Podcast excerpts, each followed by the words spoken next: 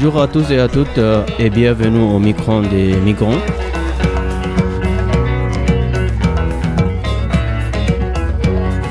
Nous sommes à la radio du Neuf avec les étudiants de Paris-Nanterre qui partagent avec vous leur expérience et des sujets qui leur tiennent à cœur. Avec nous aujourd'hui au binôme d'animateurs, moi, Obaidoul et Farah. Pour cette première, un programme riche, nous allons découvrir ensemble Grande Femme Liliane Tracher. Épisode 1 L'histoire de Maman Liliane. Nous avons envie de proposer un portrait d'une femme qui est méconnue du grand public, mais qui, malgré tout, a laissé une empreinte en Égypte et dans le quartier de Heidi, qui va nous parler de Liliane Tracher. Alors, qui est Liliane Tracher? Liliane Tracher, c'est une très grande femme pour moi. Même si elle ne s'est pas mariée, des millions d'enfants aimaient l'appeler Maman Liliane. Elle a décédé à l'âge de 23 ans, d'y quitter son pays, les États-Unis, sa famille, ses amis et son fiancé pour aider les enfants orphelins en Égypte.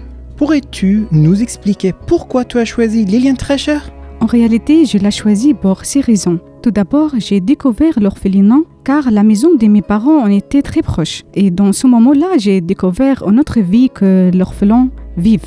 Ensuite, je suis toujours passionnée par sa personnalité et par son courage. Il a suivi son cœur à traverser un autre continent pour aider les gens. Pourrais-tu nous donner plus de détails sur Liliane Oui, bien sûr. Après avoir travaillé dans un orphelinat, Lilian a décidé qu'aider les autres était son chemin dans la vie.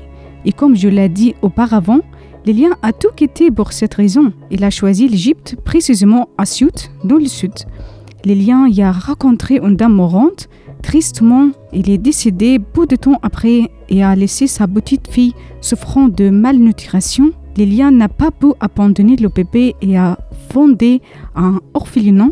Et elle s'occupait des orphelinats puis des veufs et après aussi des aveugles. Quel est l'héritage de Liliane Quand Lilian est décédé en 1961, l'orphelinat aidait presque 1200 orphelins. Aujourd'hui, les besoins de cet orphelinat sont satisfaits par les dons de nombreuses institutions. Également, l'orphelinat possède des terres agricoles. Selon moi, Maman Lilian est la personnification d'un véritable ange. Il a ouvert ses bras à tout le monde. Maman Lilian est peut-être morte, mais sa vision est vivante et l'orphelinat est toujours les nécessités et son œuvre et ses idées perdurent encore jusqu'à aujourd'hui et j'espère à jamais.